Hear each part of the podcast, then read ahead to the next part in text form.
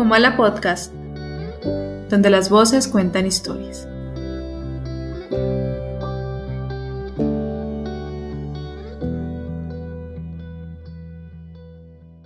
El sentido del humor es muy útil. Yo siempre digo que cualquier botín de urgencias debe de llevar una dosis de sentido del humor.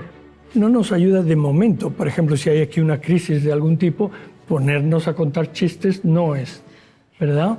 Pero el sentido del humor nos da una perspectiva. Tratamos mejor las incongruencias de la vida con humor, ¿verdad? O cosas que no entendemos, que a veces son cosas trágicas pero no las entendemos y nos ayuda el sentido del humor. Mi madre fue para mí un, un, ángel de carne y hueso, pero fundamental, sobre todo en mis primeros años, que son tan importantes. Y nos llevábamos muy bien. Un día, hace unos años, le estaba hablando con ella, estábamos hablando, y le pregunto a mi madre, mamá, cuando te mueras, ¿qué prefieres? ¿Que te enterremos o que te incineremos. Y me contesta con una sonrisa, Luis, dame una sorpresa. y nos pusimos a reír. Un ejemplo de el humor que tratas temas, ¿verdad? La medicina ha evolucionado como tantas cosas, ¿no? Ha evolucionado y hoy hablamos también de la medicina de la calidad de vida. Por eso hoy día podemos hablar de otros factores que nos ayudan a llevar mejor la vida. Un poco de estrés ayuda también, ¿eh? un, poco de estrés, un poco de estrés eh, nos ah, anima a competir, nos anima a estar ah, despiertos.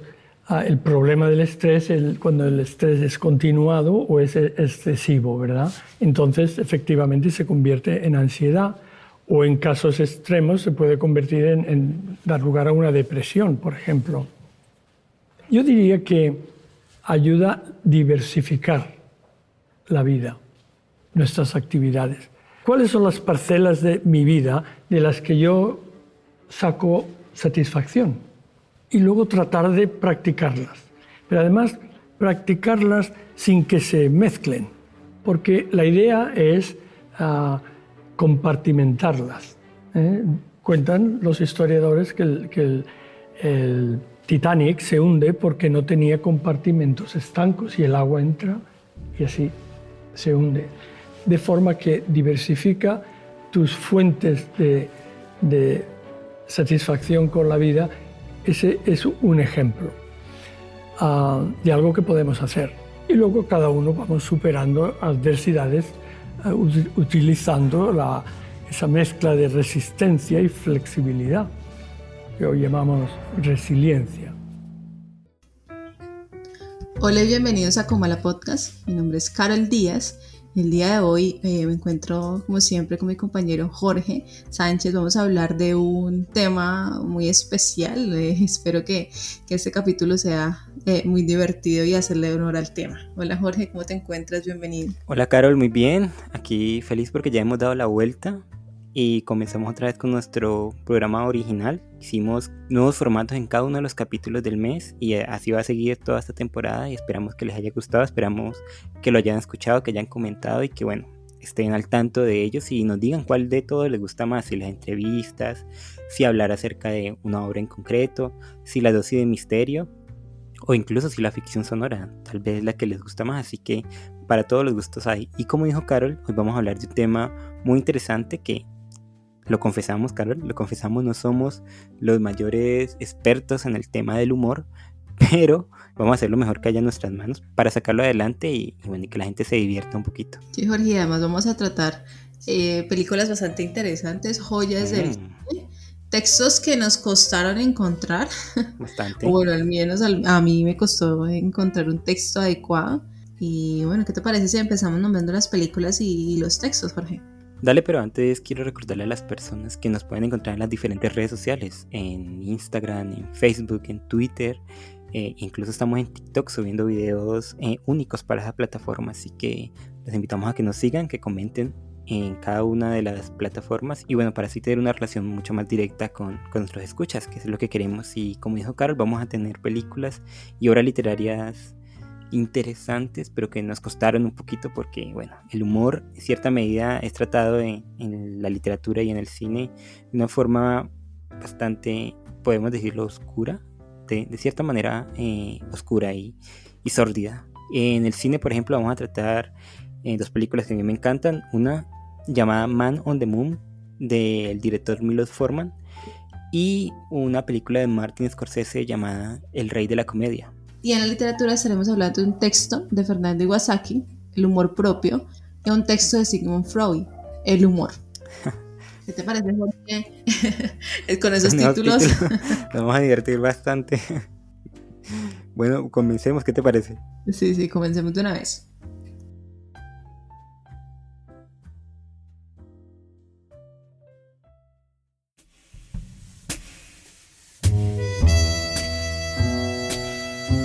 Lecturas. Bueno, Carol, como tú dijiste en la parte de literatura vamos a tratar dos obras que en cierta medida nos costaron, nos costó bastante encontrar estas dos obras que hablen sobre el humor. Hay mucha literatura que habla sobre el humor, sin embargo son ensayos supremamente largos, supremamente complejos que lo, lo abordan desde una perspectiva filosófica e incluso psicoanalista. Eh, esta última es el caso del texto que yo elegí, que es El humor de Simon Freud. En este texto, que es un texto corto, que Freud escribió en la segunda semana de agosto de 1927 y que fue leído en una conferencia de psicoanálisis en 1928 y que también está basado en un texto mucho más largo de él, en un libro, de hecho, que él dedicó al chiste, que lo escribió en 1905. Ese artículo fue escrito en 1928 27 es un texto corto donde eh, Freud profundiza en, el humor. En el chiste él habló un poco más en, general, pero aquí profundiza en el humor en particular y lo divide en dos. Y lo voy a leer textual porque resumirlo me, me queda un poco difícil.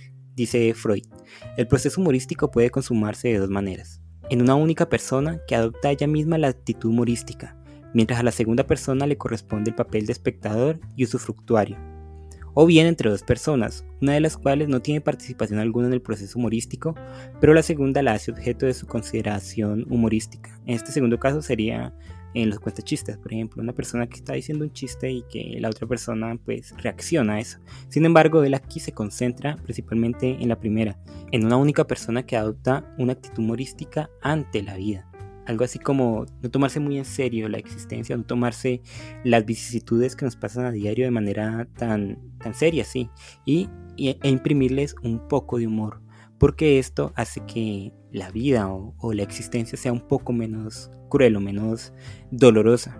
Y gracias a esa falta de dolor hay un menor gasto sentimental, un gasto, eh, sí, energético, como él dice. Él lo trata de, y aquí Freud saca el, científico que era, lo trata de manera económica, dice, porque dice que el humorismo o, el tomarse la vida con un poco de humor hace que se disminuya el gasto energético, que, seamos menos propensos a, enfermedades, a este tipo de cuestiones que trae el enojarse, el sentirse mal, pero que eso es algo que no todo el mundo puede hacer y bueno, él a través del texto lo eh, amplifica y, lo, y ahonda en él y bueno, este es el que vamos a tratar, un texto si bien corto, eh, bastante carnudo y bastante profundo, que más adelante vamos a hablar o ahondar un poquito más en él. Así que ese es el texto de El humor de Sigmund Freud y Carlos nos va a hablar de Humor propio, un texto de Fernando Iwasaki. El escritor peruano Fernando Iwasaki en El humor propio nos habla básicamente de una oda al uso del humor en la literatura,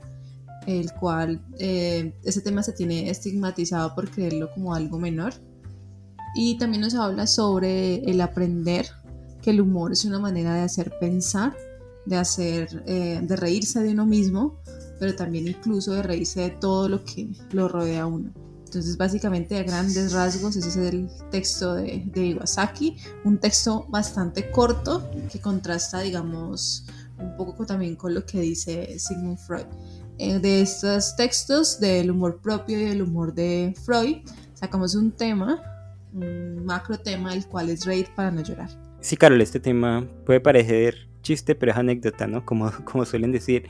Y es que en ambos textos, aunque lo, lo resumamos demasiado con reír para no llorar, es lo que nos, nos impelen los dos autores, tanto Iwasaki como Freud, nos piden, o eh, no sé si la palabra sea correcta, pero nos exigen que tengamos una visión del mundo eh, diferente a la que usualmente tenemos. Una visión del mundo donde los problemas que llegan a nuestra existencia sean tomados con, con humor, con discernimiento y de esa manera poder eh, convertirlos en arte y hacer que ese arte sea, en por ejemplo en el caso de Iwasaki en, en el humor propio, hacer que, sea, que ese arte sea mejor que el que usualmente encontramos, porque una de, los, de las críticas que él hace a, a los artistas y sobre todo a los artistas en lengua española y a los escritores en, en particular es que se toma su literatura como si fuera demasiado académica, demasiado en serio, sobre todo en el mundo de, de la ficción sí, pero también en, en, los ensayos, en las reseñas, en las críticas. Y él dice que si grandes autores como Cervantes y como Borges, por ejemplo, y eh, igual él nombra eh, muchísimos más, toman el humorismo, toman el humor y lo imprimen en sus, en sus obras, ¿por qué no hacerlo a los demás? ¿Por qué eh, encasillarnos en este en esta actitud como y, en cierto caso yo lo veo así también porque sobre todo en la literatura, en la última literatura, en la literatura nueva que he leído, está este pesimismo, esta tragedia de la existencia que, que bueno que todo el mundo vemos que tanto en la poesía, en la, los cuentos, en la novela, y en los ensayos también. Eh, todo este fatalismo quizás se deba a que el mundo que vivimos, Carlos, no sé tú qué piensas, pero eh, yo he encontrado mucho esto, sobre todo en los jóvenes, mucho, mucho fatalismo, mucha como que sin salida eh, en la vida que, que están viviendo y, y, notan que detrás de eso también hay otra cosa, ¿no? otra forma de explorar la existencia que, que es la que habla Freud, esto de, de usar el humor como una defensa, como un escudo que, que nos proteja y, más que nos proteja o que nos aleje, que, que, nos ayude a combatir. No sé si, si te parece. Sí, Jorge, mira que en el texto de Iwasaki hay, hay un fragmento, voy a citar textualmente, dice, sin embargo, como la finalidad del humorismo no es hacer reír, sino hacer pensar y es, me, qued, me, quedó sonando mucho eso de, de, no es hacer reír, sino hacer pensar. Y de cierta forma, es, eh, pues esto, esto me llevó a, a, la sabiduría popular, que dice algo así como entre broma y broma la verdad se asoma. Entonces, eh, pensé también en las obras, eh, no solamente literarias, sino en las obras que dentro de poco vamos a tratar en el cine. Y es verdad, cuando uno uno tiene que pensarse un chiste o tiene que pensarse eh, bien lo que va a decir para que eso que, que va a decir sea gracioso. Porque si no, pues en realidad eh, la gente que no está contextualizada o la gente que, digamos, eh, no tiene, porque es también un tipo de humor específico para, para cada persona, eh, ese tipo de humor pues no le va a llegar.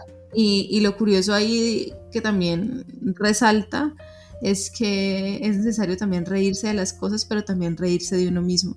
Él hablaba sobre la gente que hace bromas, que hace chistes eh, sobre, sobre la vida en general, pero cuando se ve afectado, cuando ve que, que eso también de cierta manera le atañe a esa persona, a él mismo o a ella misma, pues deja de ser gracioso. Y, por ende ese chiste, ese, ese reírse, ese, esa finalidad de reírse, pero también esa finalidad de pensarse el chiste, también de cierta manera ¿no? se, va, se ve reflejado en esa, en esa verdad que esconde el humor. Entonces yo creo que el humor es una forma también de reírnos eh, de todo lo que nos sucede, es una forma también de enfrentar la realidad por otro camino o por otros medios. Sí, mira, dice Freud, por ejemplo, en, en el humor, dice, el yo rehúsa sentir la afrenta que le ocasiona la realidad, rehúsa dejarse constreñir al sufrimiento, se empecina en que los traumas del mundo exterior no pueden tocarlo, y aún muestra que solo son para él ocasiones de ganancia de placer. Este último rasgo es esencialísimo para el humor. Y es eso, ¿no, Carol? Como decía ahorita, antes de que hablaras, eh, que el humor se convierte en un escudo. En un escudo como, como dices tú, en esa armadura que nos protege, pero que nos ayuda a combatir de la realidad en la que vivimos. Y, es muy interesante esto que dices de, de, reírnos de nosotros mismos. Y aquí dice como que sí, estas personas que se pueden reír de los demás o se pueden reír de las situaciones, pero cuando eh, le tocan a ellos no son capaces de experimentar el placer o experimentar un, un, humor allí, son las que le hacen más daño al humor en sí. Porque eh, el centro del humor también debe estar en nosotros. Nosotros debemos saber que, que somos parte de esta de esa actividad y que sin embargo también hacemos parte de ella y que bueno que también eh, podemos ser, entre comillas, víctimas de, de, esto. Jorge, mira que yo también saqué un fragmento justamente mm, haciendo, pensando también un poco en lo que acabas de decir. Y cito textualmente, la esencia del humor consiste en ahorrarse los afectos a que habría dado ocasión la situación y en saltarse mediante una broma la posibilidad de tales exteriorizaciones de sentimiento. Y justamente es lo que hablábamos, ¿no? ¿Cuál es el, entre comillas, lo que hay detrás de esa broma, lo que hay que pensarse antes de hacer una broma? Es justamente ese sentimiento, eh, digamos, de inconformidad o ese sentimiento de no sentirse el, el que ocasiona em, el surgir de la broma. Y eso me llama la atención porque yo nunca me había puesto a pensar justamente cómo, cómo provenía ese chiste, de dónde provenía ese, esa ese comentario gracioso de pronto que nosotros hacemos un tanto sin pensar y, haciéndole también pues un poco mm, pensando también en el macro tema, el cual es reír para no llorar. Pero tú no crees, Carol, que con esta visión que tiene Freud del humor como, como algo que, nos cuida de lo que, de lo exterior, de, de, de lo que está afuera, Mm, también se puede convertir como una barrera, una barrera en que no, no veamos el mundo de otra manera, sino a través de, de, ese humor que, mejor dicho, que no nos tomemos la vida en serio, como que están pasando cosas que son serias y que eh, por ese afán de, de, protegernos del dolor o de las angustias, todo lo reduzcamos al camino de, del humorístico, entendido como como no prestarle atención, como disminuir la situación. Pongo el caso hipotético de, una ruptura, de una pelea entre parejas, por ejemplo, y que la otra persona, eh, él o ella, o bueno, ellos, no se tomen la, situación en serio y comience, si bien no decir bromas, pero sí como a rebajarle la importancia, cuando la otra persona realmente está eh, concentrada en lo que, en la situación que está pasando y quiere resolver el problema. Entonces, ¿no crees que se puede convertir, si bien en, un, eh, en una buena forma de, de, eso, de combatir la, la, las tristezas, las angustias, todo lo que nos rodea y de darnos placer en, en las dificultades, también en una forma de alejar a las personas, de convertirnos en una persona no grata y de, no sé, eh, sí, eh, eh, convertir todo en una gran broma? Una cosa es ser gracioso y tener humor a ser un tonto. Eh, yo creo que las personas que, se escudan en el humor o detrás del humor y, y dejan de enfrentar la vida tal como, como es, pues simplemente ni siquiera, están, ni siquiera están haciendo buen uso de ese humor. Yo creo que el humor justamente es, em, sirve para mostrar esa realidad, pero no, no, no debe convertirse en algo que se debe mostrar al, otro buscando evadir ciertas cosas de nuestra vida, porque justamente sirve para mostrar aquello que eh, está mal.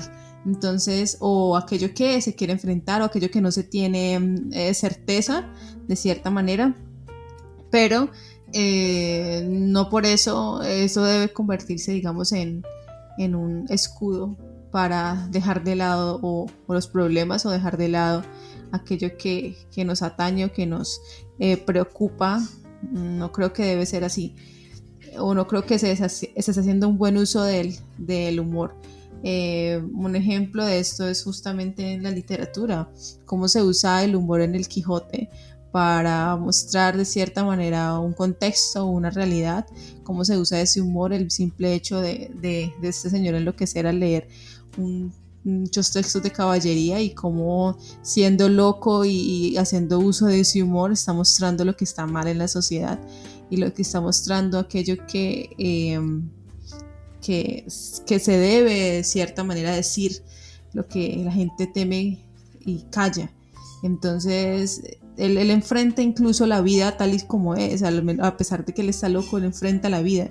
Y a pesar de que está ese humor en la literatura, se muestran las cosas y, la vida está ahí como es. Entonces, no creo que se debe confundir el humor con la estupidez de querer escudarse y querer hacer uso del, del mismo para, para dejar de lado nuestros problemas o para no enfrentar la vida.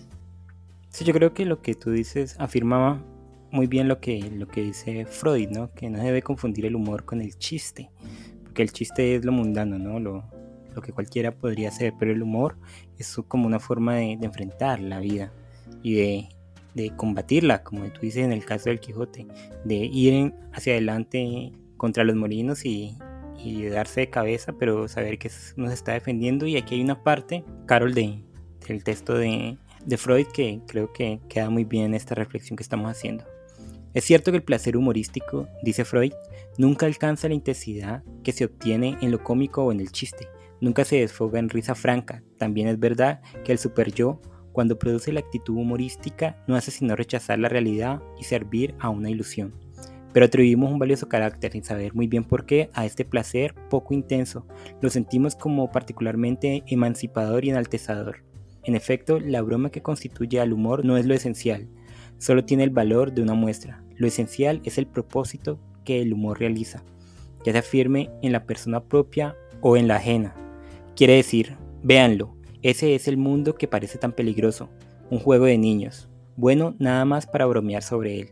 Y yo creo que es eso, como que no es, y, aquí pues retomando lo de, lo de Freud y lo de Iwasaki, no es tomarse la vida como una broma, sino, sino enfrentar eh, de manera consciente y segura de sí mismo y, de forma humorística y no para los demás. Yo creo que aquí Freud nos dice que eh, el humor no es para los demás, no es como que yo te hago reír todo el día y yo soy esa persona feliz que, que él cuenta chistes, sino que la actitud que uno debe tener hacia, hacia, hacia el interior es esa, la del, la del humor, la de eh, entender que el mundo que está allá afuera, si bien tiene todas sus tristezas, sus tragedias eh, particulares, son menos duras dependiendo de la forma en que las tomemos, dependiendo de, de si esa tragedia eh, mínima que puede ser, por ejemplo, que nos deje el bus en la mañana, que no suene el despertador, o, más grandes, que nos deje la pareja o que muera alguien, son tragedias, sí, y, deben eh, sufrirse de cierta manera, pero pasando por el filtro del humorismo eh, o de, la reflexión consciente, creo que de alguna u otra manera pueden hacernos eh, menos mal.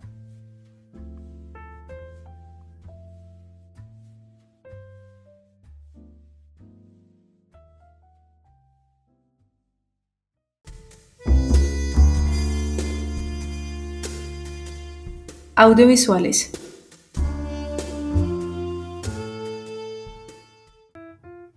Listo, Jorge. en el cine traemos dos películas eh, bastante extrañas. Vamos a hablar sobre Man on the Moon de Milos Forman y El Rey de la Comedia de Martin Scorsese. En Man on the Moon eh, hablamos sobre un personaje llamado Andy Kaufman, el cual en, eh, realidad pues vivió, el cual era un artista de la comedia, empezó trabajando en clubes nocturnos y él insistía en hacer una especie de comedia bastante extraña donde hacía playbacks, eh, pero aún así mm, saltó a la fama, digamos, por su manera particular de, de contar las cosas, chistes poco convencionales a medida que el público comienza a creer en Kaufman, eh, este personaje busca crear otras eh, especies de alter egos. Mm, uno de ellos es un, en un hombre que dice la realidad tal como es y es un poco agresivo. Otro ya es un poco más infantil. Y él se pone a la tarea de buscar que la gente experimente no solamente mediante el humor, sino mediante em, el enfrentamiento con, incluso él mismo, pone su vida en peligro para sentir o hacer sentir a las demás personas emociones. Te pongo un ejemplo.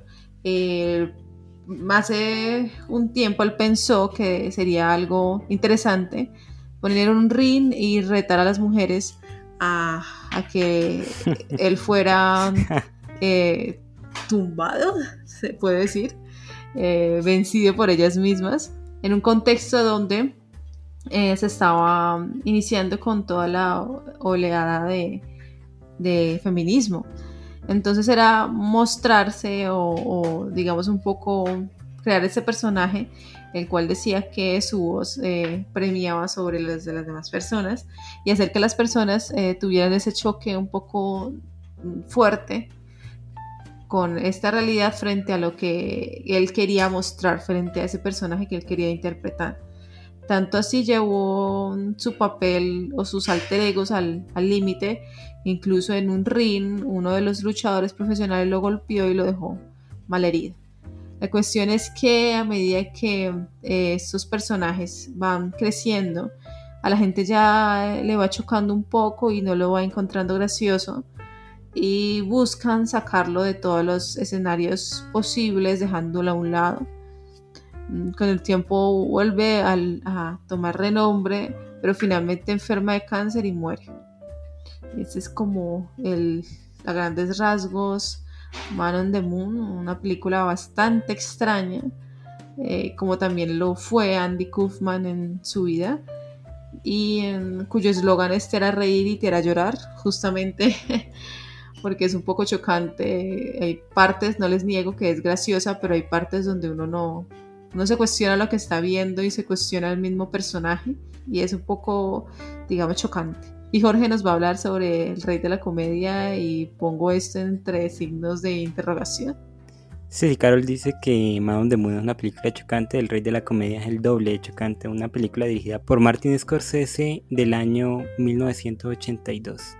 Eh, en ella nos cuenta la vida de Rupert Pumpkin, un aspirante a cómico que un día, eh, esperando a su comediante favorito, Jerry Lanford, eh, lo encuentra y, pactan, entre comillas, una reunión para que eh, Rupert le entregue una cinta con, su material.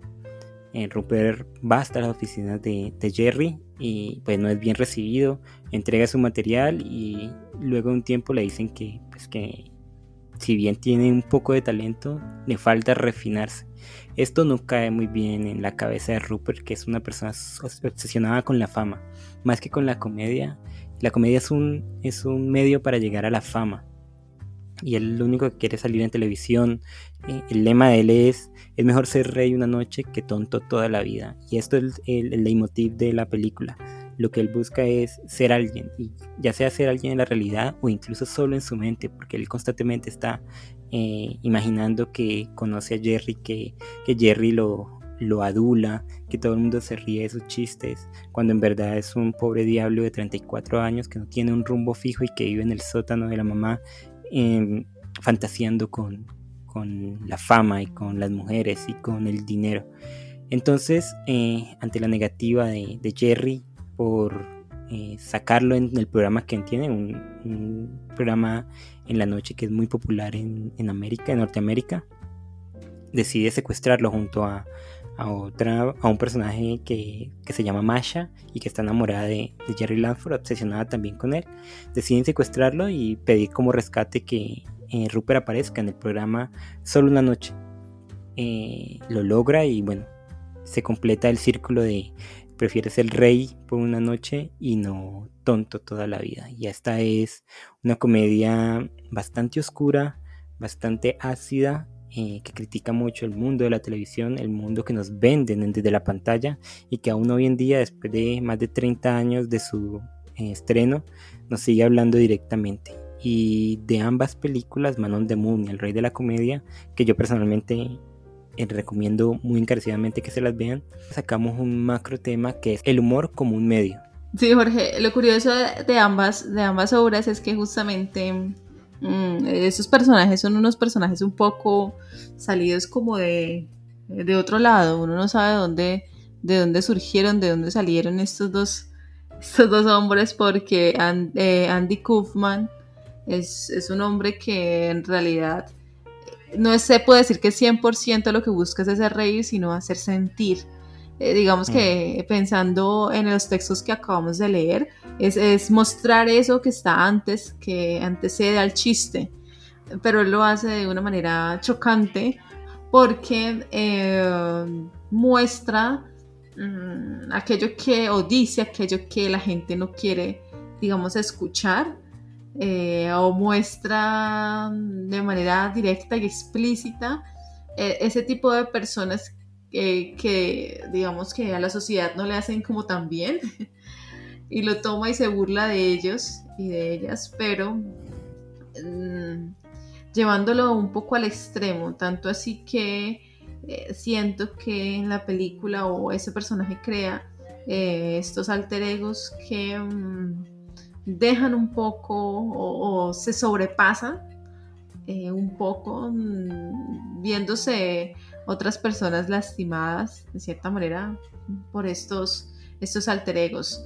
Entonces es una, es una obra bien compleja y más porque lo fue Andy Kaufman, eh, un personaje, digamos, bien controversial, mm, que quería hacer que la gente sintiera, pero a, todo, a toda costa. Y en El Rey de la Comedia, Rupert Putkin es un personaje terrible es un personaje deseable, eh, es un personaje que nadie quisiera encontrarse en, el camino ni en la vida, porque además de no entender que no es no, eh, busca por todos los medios hacer, azartar a la fama, busca por todos los medios darse a conocer. Y, y, lo hace de una manera poco convencional, secuestrando a uno de sus comediantes preferidos y, dándose a, mostrar mediante y a conocer mediante esa hazaña del haber secuestrado, pero también el haber eh, haberse mostrado, eh, haber dice dicho la verdad eh, frente al público, frente al televisor y que la gente pensara que eso era algo gracioso porque pensaba que, en realidad no era verdad lo que él decía. Y, me parece algo curioso el personaje de la mamá en el rey de la comedia porque la mamá nunca se ve, ¿no? Les parece que, parece que esa mamá también fuera un poco inventada, como también lo fue esas escenas donde él creía o se hacía el famoso o, pensaba que podía charlar con o ser un poco más famoso que, el personaje que después secuestrará. Es una película que es, a mí me pareció un poco compleja de ver los primeros, la primera hora. Creo que lo, lo Mm, digamos, lo rápido es después de los, en los últimos 40 minutos, porque la primera hora es construyendo el personaje, mostrando lo fastidioso que es, mostrando esa imposibilidad de llegar a ser eh, lo que quiere ser y buscando la forma de darse a conocer. Entonces yo creo que eh, en las dos obras Man on the Moon, el humor es como un medio, se ve justamente como Andy Kaufman quiere hacer que la gente sienta y hacerlo de cualquier manera, hacer que la gente tenga esa, esas, um, sensaciones un poco de, extremo, reír y también sentir rabia. Y um, Rupert Putkin busca eh, de todas las maneras posibles hacerse famoso y utiliza el humor eh, como un medio para darse a conocer. Mira que yo no creo que, que Andy Kaufman haya sido un comediante. Yo creo que era un artista. Y, como tal lo catalogo. Un artista lo que busca, ya sea un escritor, alguien que pinta, alguien que, bueno, el que el arte que elija busca es crear eh, sensaciones en su público. Y esto lo vemos principalmente en, uno de los artes más eh, complicados y raros que hay, que es la música. La música genera sensaciones en todo quien lo, en toda la persona que lo escucha, independiente del género musical que, que le guste a cada uno. Eh, cuando escuchamos una canción que nos llega al alma, eh, realmente podemos llorar, podemos reír, podemos sufrir, podemos pasarla mal, podemos hacer de todo y creo que era lo que él buscaba. Eh, el humor, el humor entre comillas, porque él desde el principio en la película dice, yo no soy humorista, yo no quiero hacer reír, quiero que la gente sienta, quiero que conmigo se retuerza en su silla y me odie, pero que me ame también Y eso lo vemos en la parte final de la película, cuando él ya se deja ir por, con, su enfermedad o, o, incluso un poco antes, y él crea un, un, show en el Carnegie Hall, en ese teatro tan, tan bello, y en ese hace de todo, hace que la gente se entristezca, se enternezca, que lo odie, porque hay un momento en como que en una viejita le da un infarto y él sale del escenario como si no le diera nada y, la gente se pregunta por qué, llama a un médico y todo, y después él vuelve y la, y la reanima. Entonces es eso, ¿no? Como eh, la comedia, y esto es una comilla muy grande, la comedia para él no era solo reírse, era que las personas tuvieran un viaje de emociones eh, supremo, como las emociones que nos dan un cuadro, una obra maestra o una canción eh, muy bien hecha, una, una obra maestra también del mundo de la música, de la literatura, en serio, como si él buscara la obra total. Entonces esto de que, eh, pues, eh, que, él llevara el humor más allá, pues no creo que, que, solo llevara el humor, sino que llevaba todo, toda su generalidad, su vida en, en, general y la convertía en esto tan, tan interesante porque me parece muy interesante y muy osado hacerlo en el tiempo que lo hizo y de la manera en que lo hizo, como dice Carol eh, en la descripción de, de la película. Eh, en un tiempo donde el movimiento feminista estaba tomando mucho más fuerza, eh, crear un personaje supremamente machista, supremamente misógino, que golpeaba a las mujeres, que golpeaba entre comillas porque realmente era lucha libre, que no, nadie salía lastimado en verdad, pero él las insultaba y, creaba este personaje que decía que era mejor que ellas, que las mujeres no servían sino para cocinar, que su lugar era eh, la casa y no tenía que hacer nada más. Entonces claro, se, hacía tomar el odio generalizado y luego pues eh, se, se, agarró a pelear con este luchador profesional que le rompió la madre, entonces como que eh, lo odiaban, pero cuando le pegaron ya la gente eh, se sintió feliz porque lo vencieron, entonces todas estas sensaciones creo que lo convierte en un artista completo y en uno de los más interesantes que, que han existido, igual que en El Rey de la Comedia. A mí, a mí me, yo me la había visto ya, pero en esta segunda ocasión me interesó esto que dice Carol, como que la, película está dividida en dos a partir de su personaje. Uno, eh, la parte que hace que lo odiemos, que sea súper repulsivo, que sea eh, azaroso, que no lo queramos ver en, ninguna parte de nuestra vida. Y llega al final.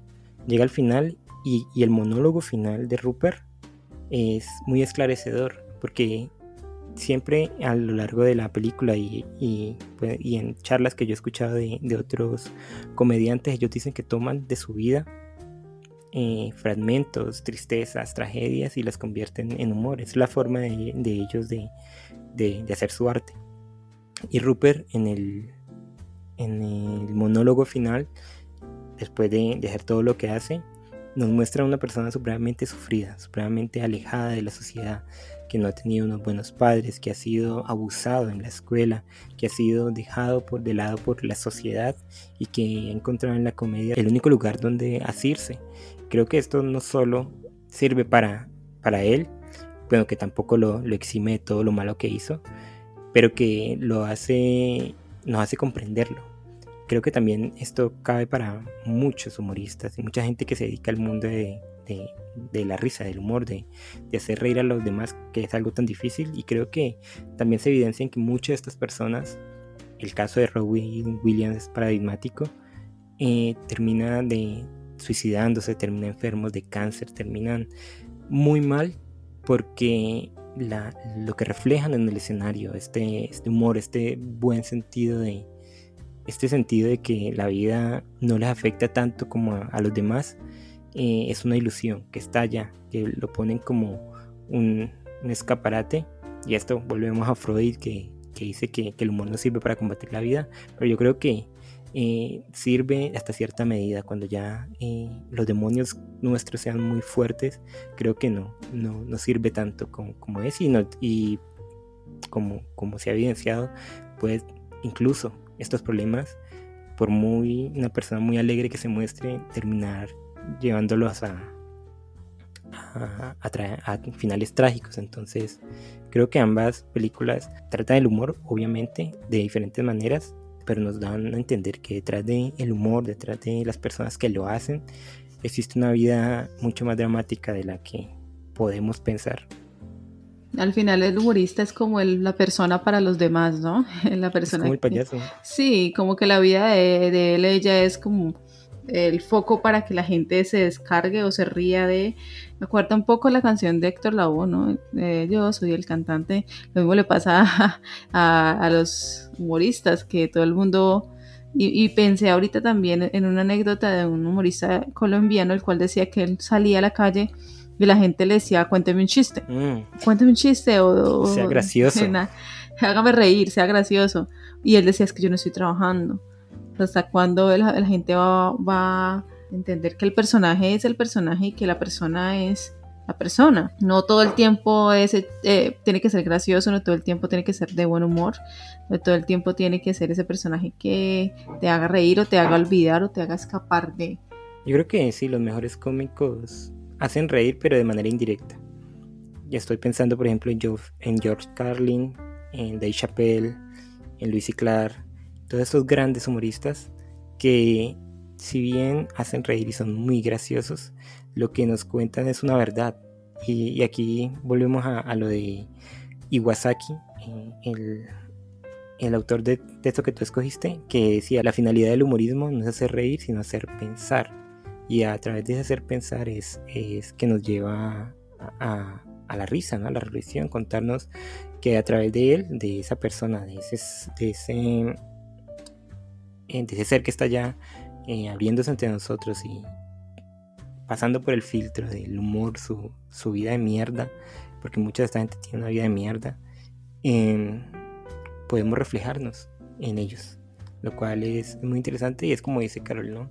Entender que estas personas o las personas dedicadas al mundo de, del entretenimiento y, de, y del humor, y esto lo vemos en el caso de, del, del rey de la comedia, porque el humorista que, el protagonista eh, idolatra, Jerry Lanford, cuando está fuera del escenario es una persona súper seria, ¿no?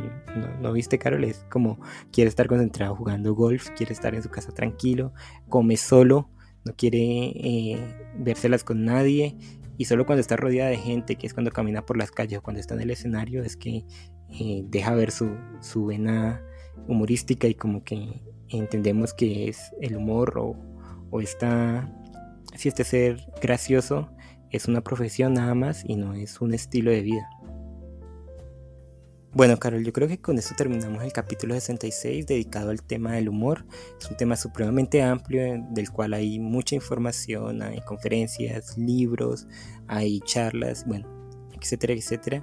Y pues no lo abordamos todo. Esperamos que ustedes, nuestros escuchas, nos escriban a través de las diferentes plataformas, nos comenten cómo les ha parecido y bueno, tengamos un debate interesante eh, en la red.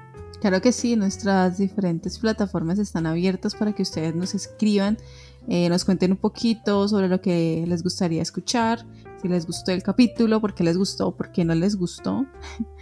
Eh, que es digamos también un punto a tener en cuenta y los invitamos a que también visiten nuestras distintas redes sociales, TikTok, estamos en Twitter y en Instagram también, donde estamos publicando eh, constantemente información, estamos hablando con ustedes, acercándonos más. Y mm, donde ustedes en el link del, del perfil de Instagram van a encontrar los links para que escuchen este y los demás capítulos que hemos ya grabado. En Facebook también tenemos los textos de los cuales hablamos el día de hoy y las películas también de las cuales hablamos el día de hoy, pero también los textos de las películas de los capítulos anteriores. También invitamos a todos a que nos califiquen en, Spotify. Carol, Spotify estos últimos tiempos sacó eh, la opción de calificar los podcasts. Una, una opción, si me preguntas, bastante arcaica, pero bueno, funciona, creo, para decir qué podcasts son de interés para las personas. Entonces ellos tienen unas estrellitas ahí debajo de, la información principal en, el perfil del podcast en Spotify y ustedes les pueden dar y, nos dan cinco o cuatro estrellas, eh, las que ustedes crean que nos merecemos, cinco por favor.